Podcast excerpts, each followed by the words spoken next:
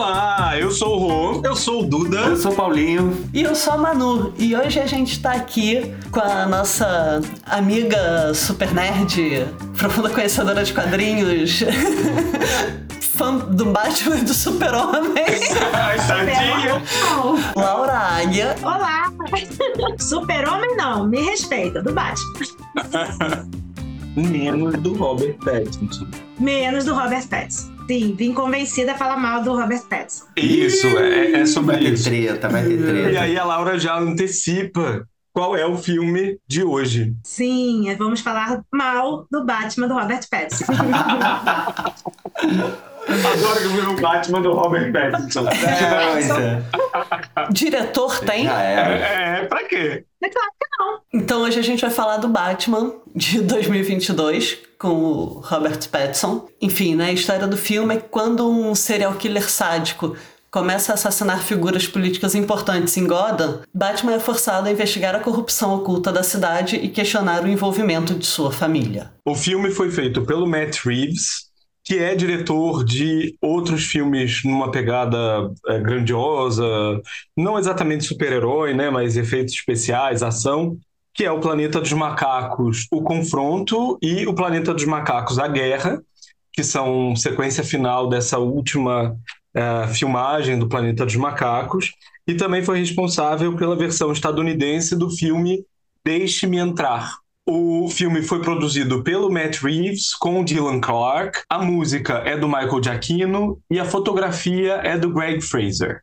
De acordo com o Rotten Tomatoes, pela crítica, ele tem 85% de aprovação e pela audiência, 87% de aprovação, inacreditavelmente. No IMDB, tem uma nota de 7,9 de 10. Dá para passar. Então, Passou de ano. Foi. Bom, em relação às premiações, a parte chata da gente gravar episódio no final do ano é que as premiações, a maior parte delas ainda não aconteceram. Então a gente tá, fica aguardando para o ano que vem, que provavelmente o filme vai ser mais indicado. Por enquanto, entre os prêmios mais conhecidos, né, já rolou o Saturn Awards e ele foi indicado para tudo, tudo, tudo, tudo, tudo que vocês possam imaginar, todas as categorias possíveis ele recebeu indicação, mas não saiu muito bem. Só recebeu melhor diretor e melhor figurino, que me deixou muito surpreso, porque eu gostei do filme e eu acho que tem N outros aspectos muito melhores do que o figurino. Não entendi esse prêmio para figurino. Provavelmente os concorrentes deviam estar bem fraquinhos. É, isso, né? Muito estranho, né? Eu acho a edição do filme fantástica, acho a fotografia fantástica. Recebeu indicação, mas não levou.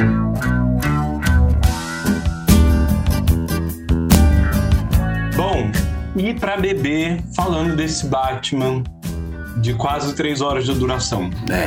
A gente vai, eu e Rodolfo vamos de Cuba Libre, que a gente escolheu pela cor, porque é uma bebida sombria. E obviamente, e obviamente que contém ironias, porque nada menos Cuba Libre do que Batman, né? Ainda bem que vamos falar sobre isso! É o paradoxo. Ok. A gente aqui escolheu a Mula Velha, que é um vinho muito bom. Ah, E Laura, você vai de quê? eu escolhi uma cerveja bem encorpada, que tem umas notas específicas, que ela, bem apreciada, certos pontos é boa, mas é meio difícil de engolir. Em geral, mas certos pontos são muito bons. Então combina com o filme. Tintim! Aê!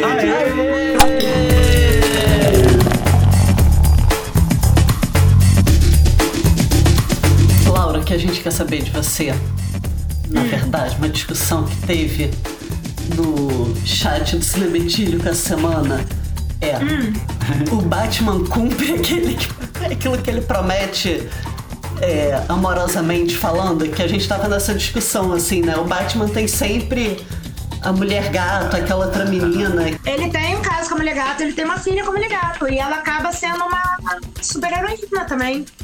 Então o Batman sexualmente mal resolvido é coisa de cinema. E a mulher gato, como eu falei, ela é bem mal explorada nos cinemas, porque ela, na verdade, é uma ecoterrorista. Entendeu? Ela não é só uma ladra, ela é uma ecoterrorista. Então, muita coisa do que ela rouba também é para implementar essas questões. Tem um plano dela, num dos, dos padrinhos, ela libera os, os animais todos do zoológico de Gotham City. Então, assim, tem umas coisas muito legais. nos filmes aparecem só como uma ladra, mas é um, só uma ladra. E ele também já teve um caso com a Mulher Maravilha. O Super-Homem não pegava a Mulher Maravilha? O Super-Homem também já teve um caso com a Mulher Maravilha. E é por isso que a treta na relação deles. A Mulher Maravilha é a melhor personagem de todas, né? Ué, Pegou a Liga da Justiça mundo. Mas inteira. assim, a, a, a, a moda vendo Super-Homem é a Lois Lane, né? Mas é porque a Lois Lane num dos quadrinhos morre, tem uma questão dessa. Num dos Batmans, no, num dos do Joel Schumacher, Sim. eu acho que o Batman pega o Robin. Tem, tem, não, tem, tô falando sério, acho que tem uma pegada homoerótica ali bem evidente, assim, naquele filme. É, uma das coisas que me chamou a atenção nesse, nesse filme, né? Assim, enfim, óbvio, por se tratar de um filme do Batman, primeira coisa que eu quero muito, muito agradecer aos roteiristas, ao diretor, que não nos obrigaram a ver o colar de pérolas, as pérolas se espalhando da morte dos pais do Bruce Wayne. Obrigada por terem nos poupado disso. Não aguento mais. É foda mesmo. Não, é a mesma coisa com o Homem-Aranha, né? Sempre tem que contar a mesma história. Não, gente, é muito chato, né? Que todo mundo já viu. Assim, acho que o assalto já foi filmado de todas as formas, já teve todas as versões. Acho que o filme, ele é muito interessante, assim, e, e me pegou. Eu tenho um problema com o Batman. Eu gosto, normalmente gosto dos filmes, mas eu tenho um problema com o personagem do Batman, assim. Enfim, a premissa dele, que é um playboy justiceiro, né? Tanto que é, nos quadrinhos eu não sei, mas em todos os filmes você tem ali um nivelamento de, sei lá, bandidagem, político corrupto e black bloc. É tudo igual e tudo precisa ser combatido. Isso me incomoda muito, assim, e o, o filme segue esse padrão, né? Acho que uma das primeiras sequências é que ele tá falando daquela noite de Halloween. É exatamente isso, né? Tem, sei lá, gente batendo em imigrante e gente pichando o banco estão ali no mesmo nível. Mas quando eu consigo superar isso, eu tento, eu costumo gostar dos filmes. E tem sempre uma coisa assim, né? A gente vai ver um filme do Batman, a gente já sabe o que a gente vai encontrar, assim. E acho que esse filme, por trazer ali o início do Batman, né? Logo no início ele faz essa referência, o ano 2. Traz muito mais fragilidade e crises existenciais do, do personagem, né? Até as relações se construindo, a relação dele com o comissário. Diante do Batman, que é esse personagem que todo mundo já conhece, já tá todo mundo cansado de saber quem é, ele consegue ainda trazer alguma inovação. Pra mim, ficou certos buracos. Tudo bem, o Batman, como o Coringa também, tem certos inícios e todo autor que pegava para construir a história construía inícios diferentes. Mas um dos inícios mesmo foi o que o Nolan pegou, que ele é, é treinado pelo Ra's al Ghul, no filme do Nolan, né? Isso. Então, ele já vem treinado para Gotham, treinado sabendo o que ele quer fazer. Isso que me deixou Entendi. bem tensa, assim, porque ele comete erros primários ali, entendeu? Ele tropeça. Ele é um ser que está treinando aquilo para se vingar a vida inteira, entendeu? Ele não é um ser que, tipo assim, ai, acordei de raiva de decidir agora. Então isso me deixou meio assim, ok, mas vamos lá, vamos dar uma chance. Mas eu achei que, que, que a Manu ia trazer isso, mas antes de entrar no Batman, o que eu achei mais legal, e isso pouco filme do Batman explora, a maior parte dos quadrinhos traz o Thomas Wayne como um ser bondoso. E pouco trazem o, Thomas Wayne como um ser, como um ser corrupto.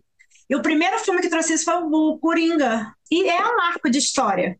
É, eu, eu confesso que eu gosto muito dos filmes do Batman, mais especificamente dos do Tim Burton e do, do Christopher Nolan, e gostei desse também. É, mas o Batman em si, o personagem, não me encanta. Eu gosto do clima dos filmes, eu gosto da ambientação, dos vilões, é, da, daquelas redes de intriga, da própria cidade, né? Eu acho Gotham muito interessante. Mas o personagem eu sempre acho um personagem sem sal. Eu acho um personagem muito para baixo, É. problemático. Então, assim, eu gosto dos filmes do Batman para além do Batman, sabe? Ele nem, nem faz muita falta para mim. Eu e tentar proteger uma Gotham que ele acredita que existe. Nem nem a Gotham que existe, que ele acredita que existe, que está trazendo de volta os pais dele. Ele só pensa nessa vingança, ele vive para essa vingança. E é isso, ele acha que vai fazer justiça porque ele não quer matar ninguém, ele quer levar todo mundo a julgamento, que o Batman não, o Batman não usa arma de fogo, o Batman não mata, Em momento nenhum. Mas assim, ele ele não mata, dá umas surras assim, né? Mas tranquilo. surra, joga é, tranquilo. do pô. negócio lá no- Tortura tá de boa. Mas ele não mata em momento nenhum, ele usa uma arma de fogo, entendeu? Assim, e ele tá sempre nesse limite dessa, dessa queda, realmente. Mas, e, e para essa figura, principalmente, é, é honrando essa figura do pai. E aí você vê ele se defrontando com essa figura do pai sendo corrupta. E isso eu achei muito interessante. Pra mim ainda ficou uma dúvida se o pai era corrupto ou não, porque tem a fala do Alfred depois, meio defendendo, Ah, tipo, ah, claro ele que é, precisou é porque e o Alfred tal. é quase da família, Rodolfo. É, mas eu fiquei assim, qual é a posição do filme? Esse Alfred era do MI6 Isso. para defendê-lo, entendeu? Ele não é um simples mordomo. O MI6 é o do 007? Caramba, gente. Isso. Ele diz isso. Engraçado você falar isso, porque eu não reparei, mas eu senti que o filme tem um clima 007. As letrinhas secretas. Sim. Ah, eu vou relembrar meu período do MI6. Ah, é Isso. E ele fala isso, que ele é de serviço secreto inglês. É isso, você tem a experiência de quem lê os quadrinhos. E eu fico pensando assim, se a experiência fílmica em si basta, e aí se ela basta, se esse filme é bom. Aí eu pensei, assim, pra mim, esse é um ótimo filme. É um ótimo filme com uma ressalva. Eu acho esse Batman um Batman de sessão da tarde, assim, em algum nível, de tela quente. O do Christopher Nolan, ele te põe pra refletir sobre muita coisa da atualidade, do mundo e tal. Esse, pra mim, é um universo muito fechado, tá lá, é distante de mim. É, inclusive, o final eu acho meia bomba, o final desse filme, assim. é, as coisas se resolvem muito rápido e acabou e. Eu acho que ele se basta. Eu acho que o problema é quando a gente tem alguma informação e fica faltando uns pedaços, assim. Uma coisa também que eu achei estranho é a casa, a mansão Wayne, já tá abandonada e ele já tá na cobertura. Que a mansão Wayne é incendiada num dos filmes do, do Nolan.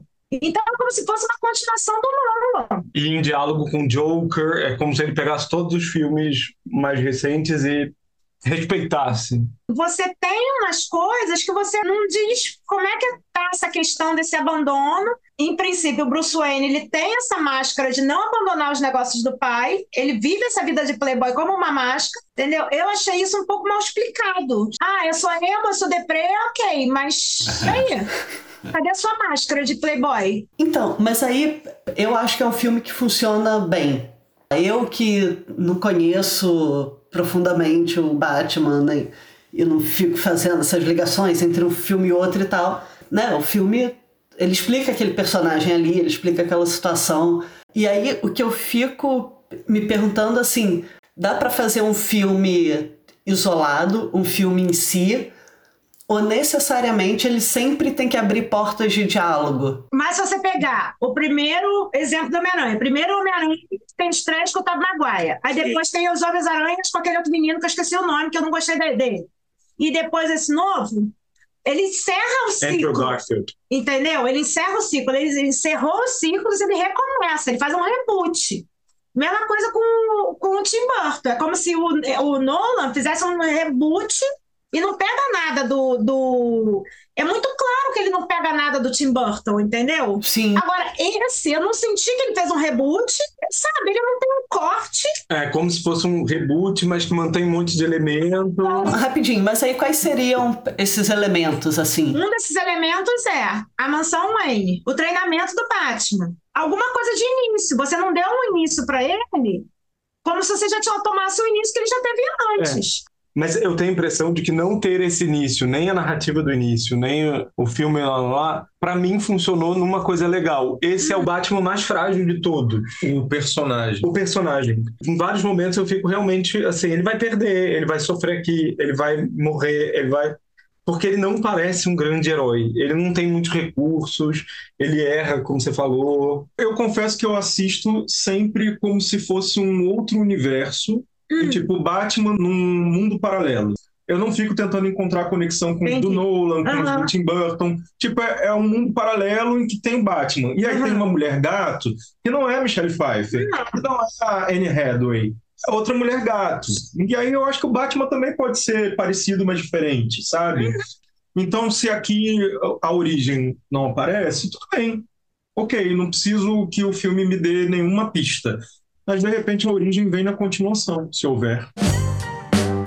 Eu queria falar sobre a fotografia do, desse filme. Foi feita pelo Greg Fraser, que agora tá bombando. Ele é um, tido como um dos grandes diretores de fotografia agora da indústria. Que existe todo um universo aí por trás, igual o universo do Batman. Existe o universo Greg Fraser, que tem aí, cara, muitas é, ideias e inovações, coisas que ele cria. Inclusive, ele foi o diretor de fotografia do Dune que ganhou o Oscar de fotografia. Ele trouxe aí um monte de. Vice. O Vice também, que. Inclusive, o Vice ele trabalhou com o mesmo colorista. Porque nos filmes, depois que você faz a edição, vai para um colorista que vai corrigir as cores do filme. E esse colorista trabalha diretamente com um diretor de fotografia, né? Aí eles vão mexer nos contrastes, nos pretos e cores, puxar cores que no set não, não tinham, ou até mudar cores completamente. Por exemplo, o vermelho, vermelho com o personagem do Batman, até com a, com a Shiloh, não sei o que, foi tudo uma, uma descoberta ali na colorização do filme. O colorista, eu vi uma entrevista dele muito interessante, falando que usou umas técnicas de manipulação da imagem que se tivesse um instrutor do lado dele, ia bater na mão dele e falar assim: não faça isso, tá errado. mas ele falou assim: poxa, mas peraí, se a gente fizesse desse jeito? Aí ele foi fazendo, foi fazendo, um monte de experiência, tudo dando errado, não sei o que, e de repente o diretor de fotografia, o diretor do filme, viram e falaram: Uau, é isso, é isso que a gente quer, sabe? É muito bom essa liberdade de inovação que eles tiveram. Pelo que eu vi, cara, eles testaram muito. Tipo, eles filmaram tudo numa câmera digital, certo? E são aquela imagem super limpa, sabe? Aquela imagem alta definição. Eles não queriam essa imagem limpa. Eles queriam uma atmosfera dos filmes dos anos 70, uma coisa mais de película, que tem uma variação que é né, de você jogar o, o negativo num produto químico e ele reagir. Então não fica tão é, linear. Ele diz assim, às vezes o vermelho vira um pouco rosa, vira um pouco magenta, vira assim, claro, e, mas fica. E essa variação é uma variação que não é constante, é imprevisível. Ela acontece porque o, um pouco da química bateu um pouco mais ali no negativo. E eles queriam isso. Eles filmaram tudo em digital, aí editaram isso e o colorista fez uma um tratamento de cor, colocou sujeira, colocou umas coisas assim, uma, uma simulação de película. Depois que já estava tudo pronto, falaram, ah, é assim que a gente quer? Ok. Eles pegaram essa imagem toda limpinha, aí eles botaram essa imagem digital para película, passaram para o negativo e aí fizeram o processo químico todo dela para ela ganhar essa variação, essa coisa é, imprevisível da química. E depois voltou pro digital, pro colorista reacertar as cores, cara. Que loucura. A diferença de ter dinheiro, né? Se tu filma no digital, tu passa pra película, tu joga pro digital de novo. A diferença é alguém te dá assim, tá uns milhões aqui. Mas eu acho que são dois caminhos para experimentar, né? Eu acho que quando você tem pouco dinheiro, você também pode experimentar e ter um resultado muito legal, só que você experimenta de outra forma. Você, você experimenta na pobreza, né? É. Você vai encontrar os caminhos alternativos. Mas quando você tem muito dinheiro, você pode se, não, dar, se dar esses luxos. Né? Para com estética da fome. Para com estética da fome.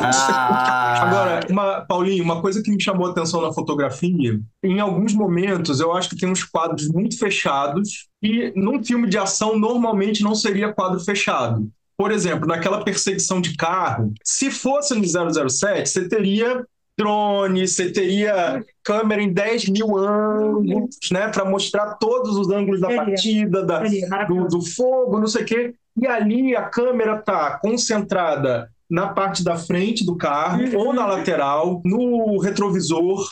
É muito detalhista, assim. E aí é, é outra sensação, né? Porque é a sensação de você estar tá no carro. É a sensação de você estar tá virando junto, né? Quando é. o carro capota, você está capotando junto. É. Eu achei isso muito legal. É exatamente isso. Parece até um carro de Fórmula 1 que eles colocam a câmera bem no carro mesmo. É. O carro não treme, mas toda a imagem em volta treme, todo o cenário treme, mas o carro fica perfeitinho, né? É. É até uma cena bem confusa, né? Tem horas que você não sabe qual carro que tá a câmera. É, é né? verdade. Mas eu acho que isso é proposital também na edição, né? Eles falavam que o foco deles, o objetivo da vida deles ali, era colocar o público vivenciando a experiência. Entendeu? Então, tudo foi direcionado para isso. Tudo, todos os enquadramentos, todo o posicionamento de câmera. Ele falou, inclusive, que tem um, um momento que tava chuva. Eu não queria que só filmasse uma chuva bonita, sabe? Tudo bem, vamos fazer a chuva bonita. Mas ele pegou um silicone, uma coisa assim, passou na lente para a chuva bater na lente e molhar a câmera também, molhar a própria lente, para você se sentir no meio da chuva. Acho que tem também duas situações, assim, uma quando um dos promotores sai e ele é enforcado no carro. Uhum. Não sei se vocês repararam nisso, mas é assim, a cena inteira é totalmente desfocada. Você não vê. Sim. Não, e aí acho aparecem é um... umas luzinhas é. que a gente fica, que porra é essa? Em volta do pescoço dele. Eu acho que isso dá um suspense incrível no filme, assim. É. Você sabe que tem uma luzinha, tem alguma coisa, vai acontecer alguma coisa ali. É, é, não é só um enforcamento, né? É, eu acho que tem, tem vários momentos que, que as coisas não ficam muito evidentes, né? Assim, que o objetivo não é você entender tudo que está acontecendo na cena.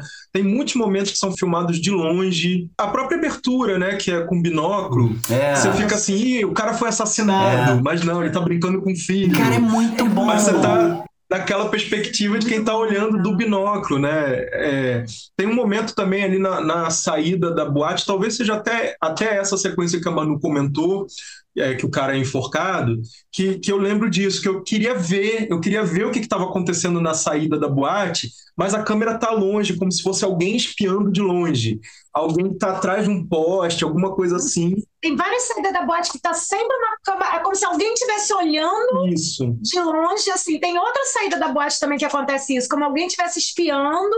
E aí, aquela coisa da lente dele, que grava e depois ele vai assistir. Ah, aquela lente dá uma inveja. Ah, dá, é verdade. Gente, aquilo é muito James Bond. Ah, totalmente. Totalmente. Não, e é muito engraçado, assim, porque é tudo, todos os artefatos dele, né? Os, são meio ferrados, assim, e aí de repente vem aquela mega lente.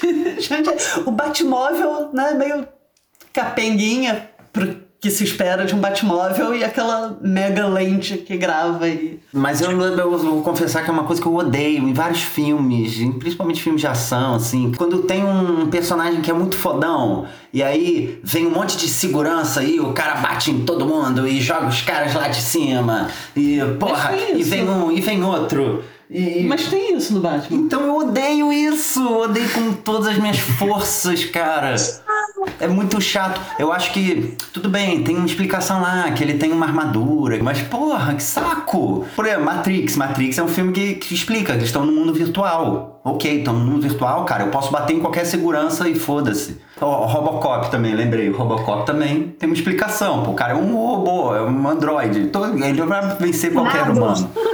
Agora, pô, o Batman. O Batman o Batman não me convence, não. O Thor Batista. Ah, o Thor Batista indo bater no Black Block. Ah, não, não dá, não. Não, rapidinho, eu só queria falar mais uma coisa sobre a, a fotografia que vocês estavam comentando, que é interessante como eles usaram o enquadramento do filme, que ele quis usar o, uma lente anamórfica, cara, que é uma lente que você tem que colocar na frente do projetor quando o filme vem todo esticadinho. Sabe quando a, o quadro é filmado todo esticado assim? E aí hum. você tem que usar essa lente para desesticar o quadro e tornar ele normal. Hum. Só que aí ele ganha lateral, né? Então fica uma imagem bem retangular, assim, mais parecida com a nossa visão retangular, né? É uma técnica que era usada muito aí nos anos 90 e tal, 80. E ele quis fazer com essa lente que ninguém mais usa. E é uma lente super complicada de usar. Eles, ele, o diretor até falava que parecia, olhava para a lente e parecia que a lente estava quebrada. Mas não, era assim mesmo, sabe? Mais um elemento dos anos 90. Mais um elemento. E o Batman é um personagem que existe desde a década de 30, 40. E todo autor que pega dá uma roupagem, dá uma história diferente.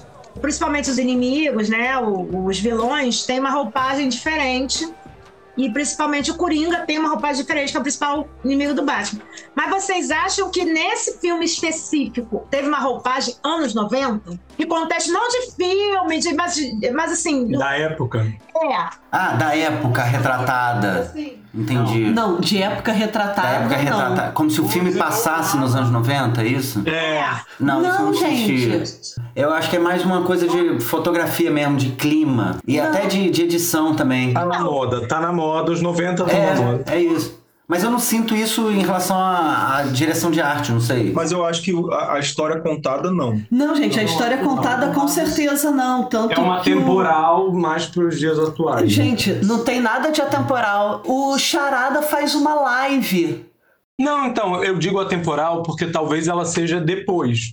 Porque também aquela lente não é uma coisa que caiba nos dias atuais ainda, eu acho. Não, mas cabe no universo do Batman. né? É. No universo É, do Batman, universo criado ali por essa equipe, Eu né? acho que o James Bond já usou isso em algum filme, gente. é. Achei super interessante, porque essa explicação que você deu, Laura, do Alfred ter participado ali Não é mais Six? é mais MI6. Six, isso explica muita coisa do Batman. Sim, sim. Que uma coisa que eu achei muito boa, assim, é que vários frames do filme são visualmente quadrinhos, né? Assim, se você parar ali, der pause, você tem quase o desenho, você identifica aquilo como, como quadrinho, que eu acho que é uma coisa que os filmes do Nolan, por exemplo, não têm. Eles tiveram um cuidado de fazer as imagens com tom até de filme no ar, sabe? Uma coisa de os pretos também. Uma nova tecnologia que tá surgindo que é o Dolby Vision, que você ganha mais preto na imagem e mais tons de cinza. Você consegue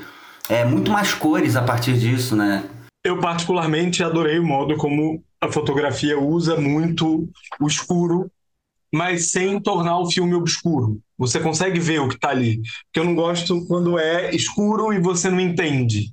Você não enxerga. Exatamente porque ele conseguiu tons de cinza que normalmente não se consegue por causa desse Dolby Ah. Vision. Tem, uma, tem um espaço, tem vários espaços, profundidades dentro do preto. Muito interessante, cara. Ele falava, tipo, se tiver um ponto é, luminoso, mais luminoso na tela, um ponto, vai fazer a íris do público fechar. E aí, quando a íris nossa fecha, a gente perde tons de cinza. Então, eles evitavam de usar é, é, luminosidades que fariam a íris do público não perceber os tons de cinza. Cara, é uma loucura Muito total. Essa coisa da- da- do enquadramento anamórfico. É, como eles queriam direcionar o olhar do público para pontos específicos do quadro. Era isso o filme todo, assim. Ele falava, a gente tem que simplificar o quadro, tirar tudo que vai desviar a atenção do público. O filme todo foi pensado e testado mil vezes para fazer isso, cara. É, não, uma, uma coisa, isso que o Rodolfo falou, né? A gente consegue entender que é escuro, mas não necessariamente não, você não consegue ver. Isso é, isso é confortável, né?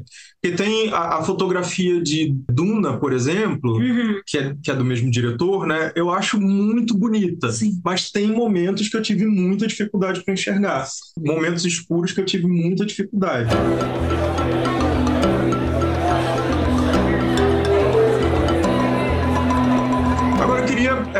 Puxar para direção de arte, né? Começar a falar um pouquinho de direção de arte. É, uma coisa que me chamou muita atenção é o modo como Gotham City é representada. Eu pesquiso a representação urbana no cinema, então cidade sempre chama muita atenção para mim. E eu achei legal uma coisa que me chamou a atenção logo de cara é o quanto a cidade está suja. Ela está muito, muito, muito, muito suja tem lixo na escadaria em frente à prefeitura, sabe? Tem lixo na frente da mansão, tem lixo na frente da boate de luxo, tem lixo em todos os lugares e a cidade está toda pichada. E aí eu fiquei na dúvida, eu falei, "Go- será que Gotham City sempre foi assim? É, em todos os outros filmes ela, ela é suja desse jeito? Aí fui fazer o, tra- o trabalho de casa e fui rever, não rever literalmente, mas assim, né, passar os olhos nos filmes do Tim Burton e do Christopher Nolan, que são os que a gente tem aqui em casa e são os que eu gosto mais. E não. É, Gotham City é bem dividida nos outros filmes. Ela é uma cidade muito luxuosa e tem os becos sujos. Tem beco sujo, tem bairro sujo, bairro são os bairros perigosos, é onde geralmente onde está acontecendo o crime, né? Mas ah, os do Tim Burton é uma cidade muito art lembra muito Nova York nos anos 40, anos 50, e com muita cara de estúdio. Nítida, a gente sabe que é estúdio, mas é como se o filme se assumisse, né? Ele assume que aquela cidade só existe dentro do estúdio. E no do Christopher Nolan já é uma cidade muito mais contemporânea, uma cidade com muitos edifícios pós-modernos, uma Nova York contemporânea. Os edifícios luxuosos são muito limpos, são ascéticos, sabe? Tudo, tudo, não tem poeira, não tem sujeira, não tem nada, mas tem os bairros em que isso acontece. E esse não. Esse não, esse toda a cidade está suja. Isso foi uma coisa que gritou para mim. Não fiz o dever de casa, mas que a feio. imagem que eu tenho de Gotham é sempre assim um lugar muito sujo, muito decadente. É, eu acho que Gotham é, é essa, essa sei lá, metrô de Nova York década de 80, sabe? É muito Nova York, né?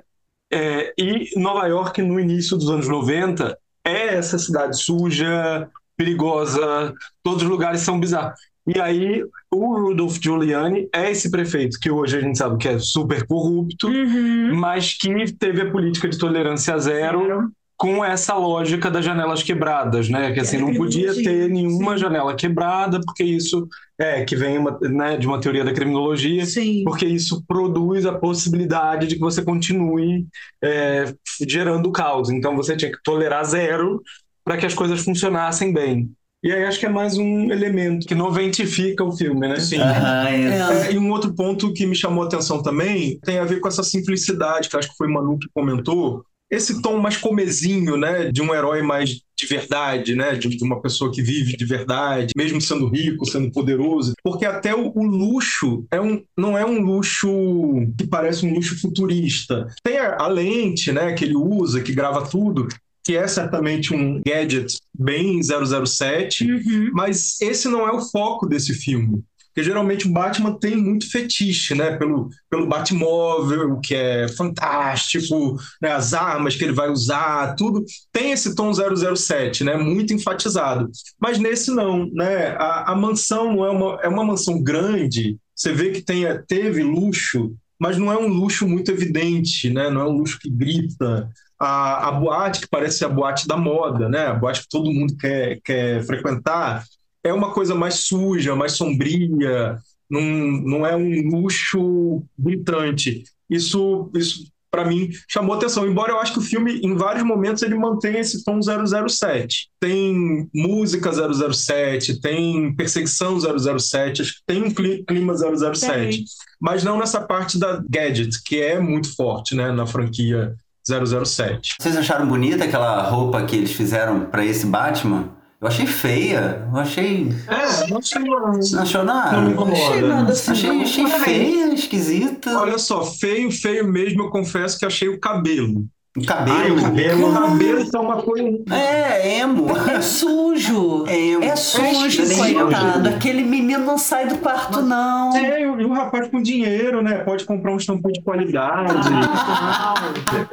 uma coisa, uma outra coisa que eu achei legal também na arte, o Paulinho até já comentou, porque tem a ver com a fotografia também, é a chuva. Hum. É uma cidade em que chove muito, né? Assim, Dá, não é o tempo todo. Depois eu passei o filme correndo para ver se chovia o tempo todo, mas dá essa sensação. A memória que fica é de que o tempo todo as pessoas estão na chuva, elas estão molhadas, estão brigando na chuva, né? A perseguição do carro é na chuva. Eu acho que isso dá uma característica, aumenta, né? Enfatiza a característica no ar da cidade. Sim. A gente teve um episódio, como é que é, da janela? Como é o nome daquele é, A Mulher, a mulher na, janela. na, janela. A gente comentou isso, que no final tá chovendo, e eu lembro que a gente falou que isso, isso é muito final de filme no ar.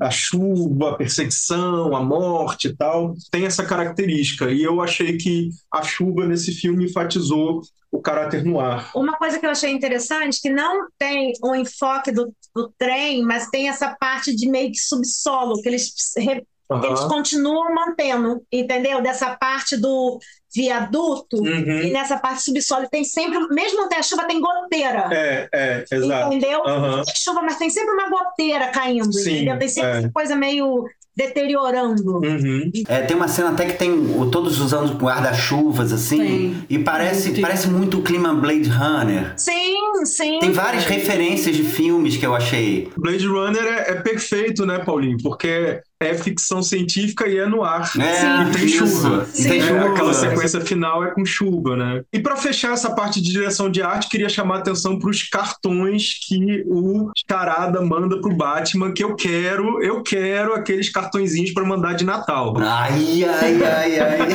É. São muito fofos, gente. Eu adoro, adorei. Assim. It's a Hallmark card. Muita carinha de anos 50, assim, né? Que, que a sua tia manda para você lá dos anos 50. Coleção de papel de carta.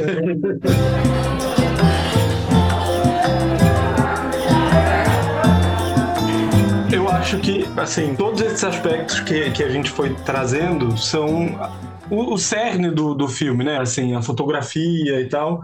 Mas tem um aspecto que eu acho que fica mais em segundo plano, mas que eu acho que tem filme que consegue fazer um casamento incrível com a fotografia e a edição e lá, lá, lá, e são os bons filmes, que é com a música, a trilha sonora, e não só a trilha sonora, mas o som ambiente, né? Porque é isso, é, acho que essa chuva, tudo isso se conecta, por exemplo, a cena do acidente de carro, da perseguição, tem um som que é um negócio incrível e que também participa dessa sensação, porque parece que o som te ajuda a girar junto com aquele carro, né? O som, gente, é 50% do filme, é audiovisual. A gente tem consciência do que a gente vê, mas o que a gente ouve vai pro inconsciente.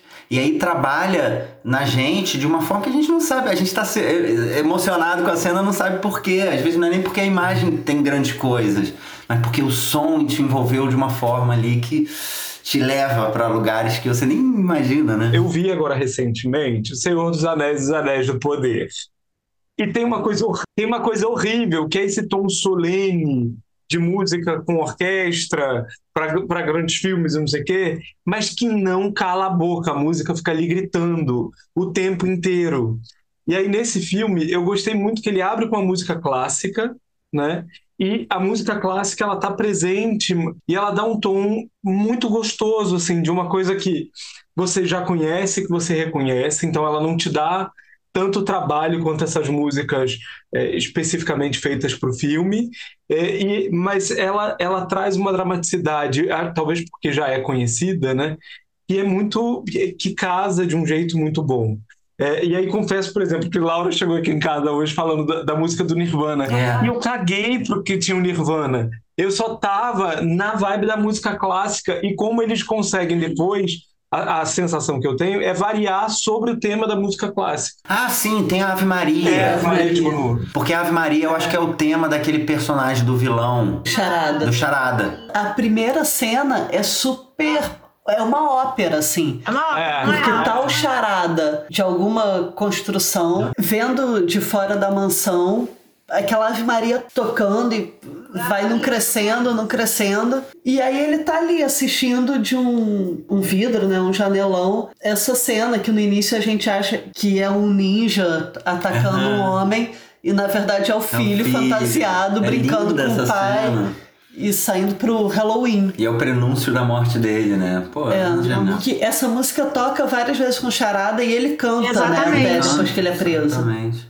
Você não acha, não, Rodolfo, que cada personagem tem um tema? A Marcha Do- Imperial. a Marcha Imperial Ah, aparece. A Marcha Imperial tá toda hora que o Batman É aparece. Batman. Ah, é? O Darth Vader.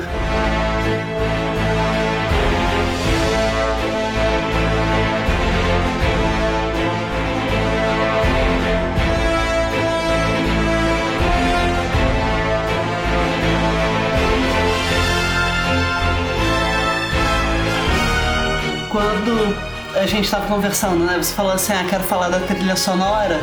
Eu Falei, ah, vou então ouvir a trilha sonora aqui no Spotify, pelo menos a música.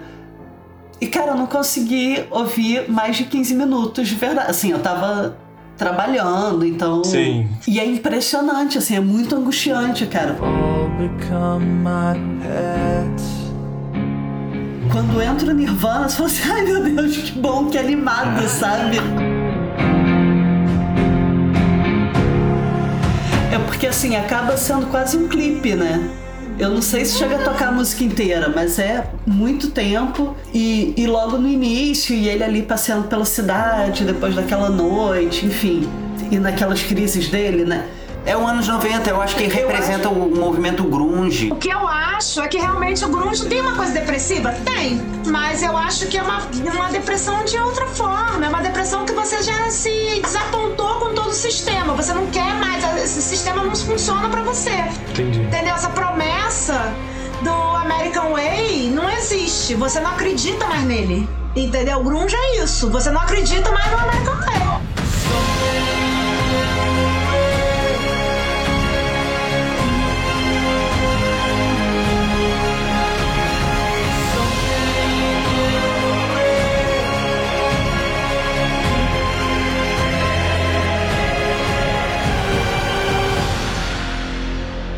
Ele é um personagem que carrega crises existenciais, né? Ele é um personagem em crise. Ele tá pronto pra surtar, sim, total, assim. Só o trauma, a justificativa do trauma dele, da, da É perda da família. atormentado na cobertura de Ipanema. Exato. Mas o que eu acho da música do Nirvana é que ela tá ali e esse, essa coisa quase videoclipe que é muito pra dar o clima do filme, né? Assim, com essa estética dos anos 90, mesmo dos anos 90, enfim. O filme é isso aqui, ó. É isso que a gente tá prometendo pra vocês.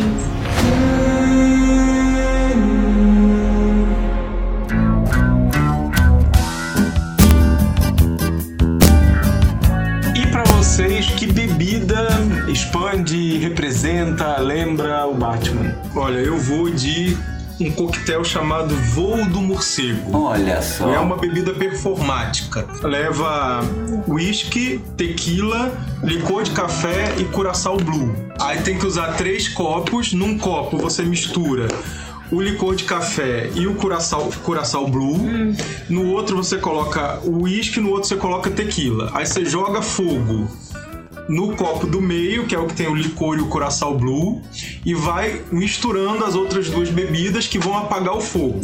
Assim que o fogo apaga, você coloca um canudo e bebe. Tem que beber imediatamente porque tem que sentir o calor. Tem que aproveitar o calor. Então fica aí uma bebida performática inspirada no voo do morcego. Com medo. Eu, eu escolhi o Batman Cocktail. existe, existe um Batman Cocktail que é suco de laranja com grenadine e uma rodela de laranja pra decorar. Eu acho que, acho que eu vi esse com o nome de sangue de morcego, se eu não me engano. É sim, porque o, o grenadine ele vai pra baixo e, fica aí, uma cor bem vermelha, né? assim, Fica, né? é. Eu trouxe uma bebida que nós poderíamos beber naquela quermesse de Santo Antônio, lá de Oh, que Sapucaia. saudade da quermesse, Sapucaia. Vinho calção de abacaxi! Não! Ah, Gente, o nome da bebida é Bombeirinho, Bombeirinho. Tá.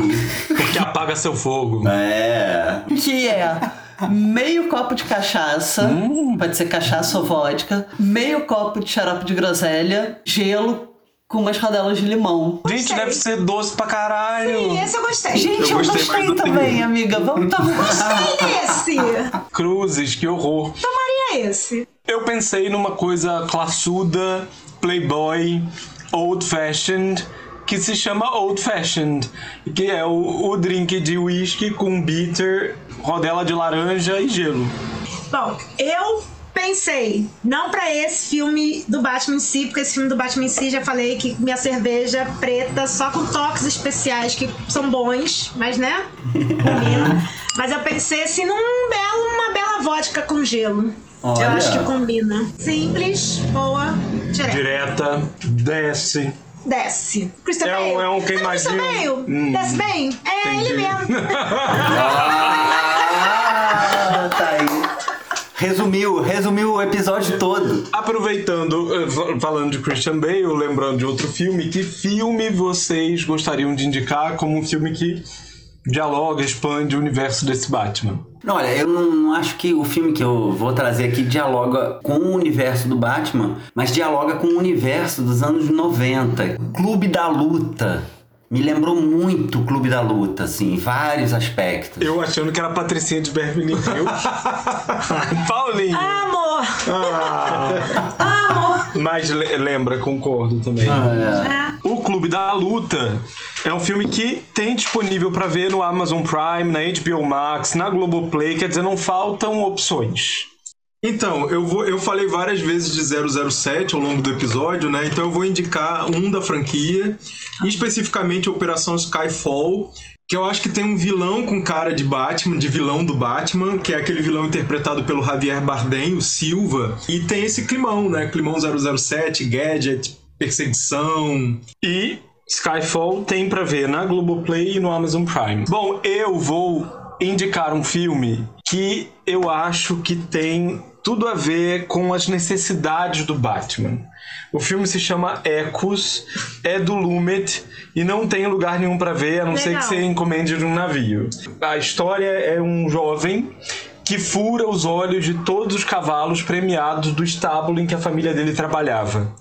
E ele fica, obviamente, muito atormentado, mas ele tem uma fantasia lá específica, que é o mistério do filme, né? Que eu não vou contar, que sustenta a vida dele. E ao mesmo tempo tem esse psiquiatra é, na instituição judiciária que está atendendo esse rapaz, tentando entender por que, que ele fez o que ele fez. Eu acho que o Batman precisava de um suporte psiquiátrico que nem o rapaz de Ecos tem.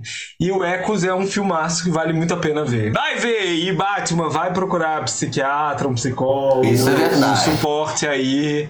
Você vai ficar bem, rapaz. Eu acho. A minha indicação, é, pra deixar a Laura feliz também, é o Cavaleiro das Trevas, então, que é o filme do Batman de 2008, que desce muito bem, desce incrivelmente. Que tá na HBO Max. Eu acho que a trilogia do Nolan tá inteira no, na HBO. Minha indicação de filme, eu indico o Coringa, que teve com o Joaquin Phoenix, até porque ele in- introduz essa parte do Thomas Wayne não tão bonzinho, que eu acho muito interessante. Indico também os quadrinhos e principalmente a Piada Mortal, que foi feito pelo Alan Moore, e tudo que o Alan Moore faz é muito bom.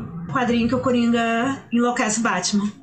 E faz o Batman tan tan tan. Será que ele mata? Será que ele não mata? Aí fica a dúvida e vocês decidem se ele mata ou não. Só porque a Laura falou dos quadrinhos, uma coisa que eu achei muito legal, eu- um dos, uma das pessoas que tá como roteirista nesse Batman de 2022 é o Bob Kane, que na verdade é um dos co-criadores do Batman lá da década de 40. De 40? É, dos legal. quadrinhos. Parece que a DC tem um contrato de colocá-lo como roteirista nos filmes da franquia, assim, Sim, porque ele ele deve- criou vários personagens e tal. Muito bom. O único que você não consegue disse que não quer mais estar em nada, abdica do- dos direitos autorais e foda-se, faz o que.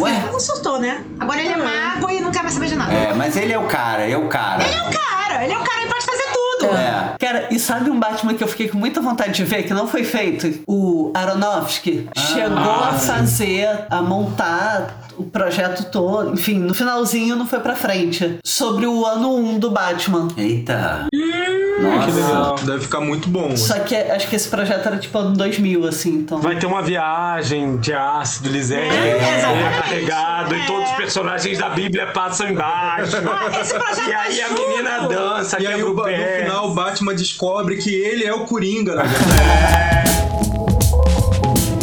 Gente, estamos chegando ao fim, né? Estamos chegando, pois né? Poxa. Ah, que pena. A gente queria agradecer muito a nossa amiga Laura. Muito obrigada pelo convite. Adorei estar aqui com vocês. Só vocês pra vir me tirar aqui, Oh. pra aqui no podcast. Meu primeiro podcast pra falar de Batman, que eu amo. E muito obrigada.